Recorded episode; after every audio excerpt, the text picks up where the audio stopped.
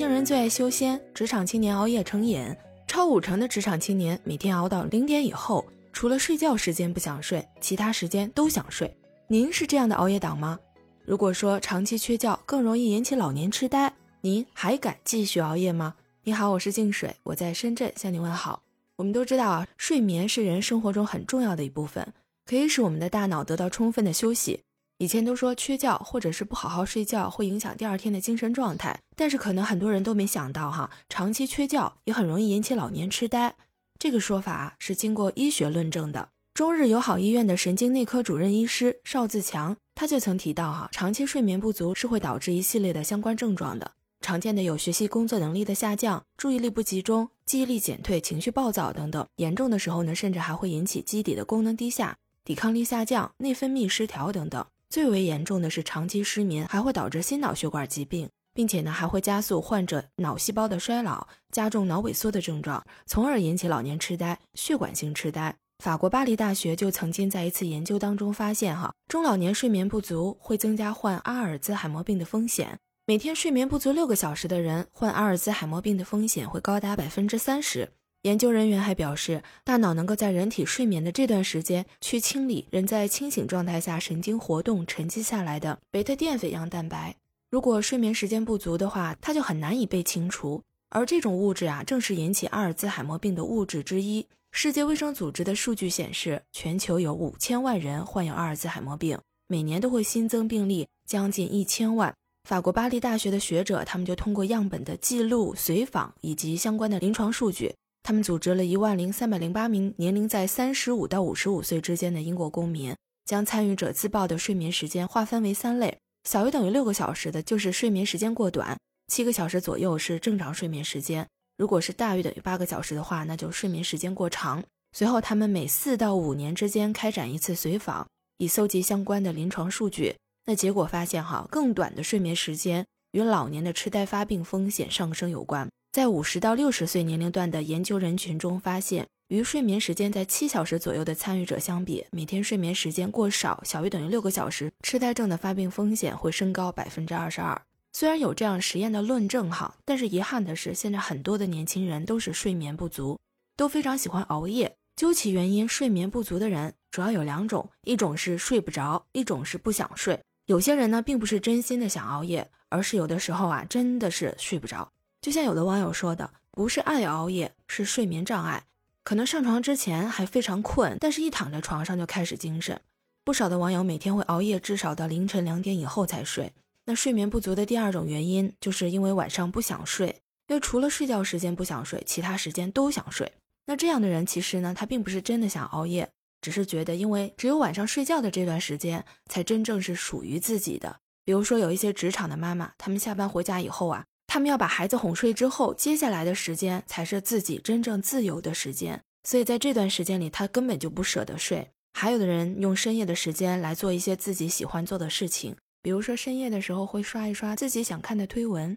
有一些全职妈妈也会有一些比较心酸的经历哈，比如说二十四小时都在线带娃，根本就没有一个比较长的一段睡觉的时间。虽然熬夜对身体不好，对头发也不好，但是呢，还是有一些人。熬夜刷剧、刷综艺，而且经常是刷着刷着就到了凌晨。当然，也有的人白天的工作是忙不完的，只能利用晚上的时间来找补。这种情况啊，纯属无奈。比如说，有的人他可能是搞创作的哈，啊，白天呢可能找不到灵感，但是一到了晚上，灵感就来了。还有一些人，他就是纯粹的喜欢熬夜。这种情况，不知道你听了有没有跟他同感哈？我是没有这种同感。还有一些人啊，他是因为拖延症，所以才熬夜的。因为事情啊一拖再拖，只有拖到晚上不得不熬夜去完成了。还有一些人，他们觉得熬夜的原因啊是因为年轻，甚至还有的网友说熬夜只是为了证明我是年轻人。相关的数据显示，哈，超五成的职场青年每天都要熬到深夜零点以后才睡觉。从其他的时间段来看，百分之四十二的职场青年会在晚上十点到零点之间睡觉，仅有百分之六的人啊会在啊晚上十点前入睡。年轻人熬夜的这个情况还会根据性别、地区、居住环境以及所处的行业的不同而有所差异。比如说，男性他比女性更喜欢熬夜，男性当中有百分之十五的人凌晨两点以后才睡觉，而女性选择在十点到零点之间睡觉的这个比例相对男性来说会更高。值得注意的是，哈，这个报告当中还显示，这一代年轻人的入睡时间也受到一些居住状态的影响。通常呢，个人空间越多的，他反倒睡觉的时间啊会越晚。就比如说一些独居的人，他们熬夜到凌晨两点以后就寝的这个比例可以达到百分之十七。那从职场角度来看，从事农林牧副渔行业的人，相对于其他行业的人来说，他们在十点以前睡觉的比例会更高。而从事文娱行业，比如说像一些文化传媒啊、娱乐体育啊这种相关的行业，他们最喜欢熬夜。而且熬到零点以后，而且不同的岗位的人，他们熬夜的时间也不一样。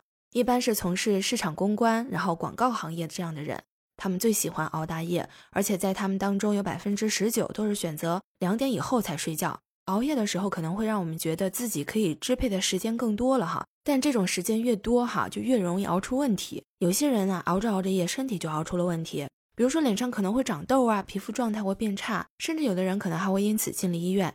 既然我们知道了熬夜有很多的坏处哈，那什么样的睡眠时间对于我们来说才是最健康的呢？北京医院普通内科主任医师杨淑文，那他就说，高质量的睡眠时间通常是在晚上的十点到次日早晨的六点，黄金的睡眠时间呢，一般是夜晚的十一点到凌晨的三点。通常建议每天要保证睡眠六到八个小时。老年人的睡眠时间可以相对的缩短，但是每天也应该保证六个小时的睡眠时间。儿童每天应该保证超过十个小时的睡眠时间，成年人呢每天睡眠时间不能少于八个小时。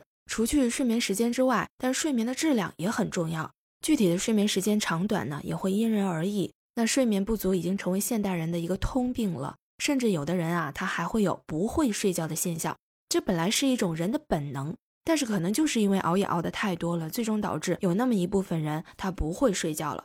可能很多人有一些不好的睡前习惯。比如说，在睡觉之前会胡思乱想，总会想一些特别杂乱的麻烦的事情，让自己烦恼，然后以至于翻来覆去难以入眠。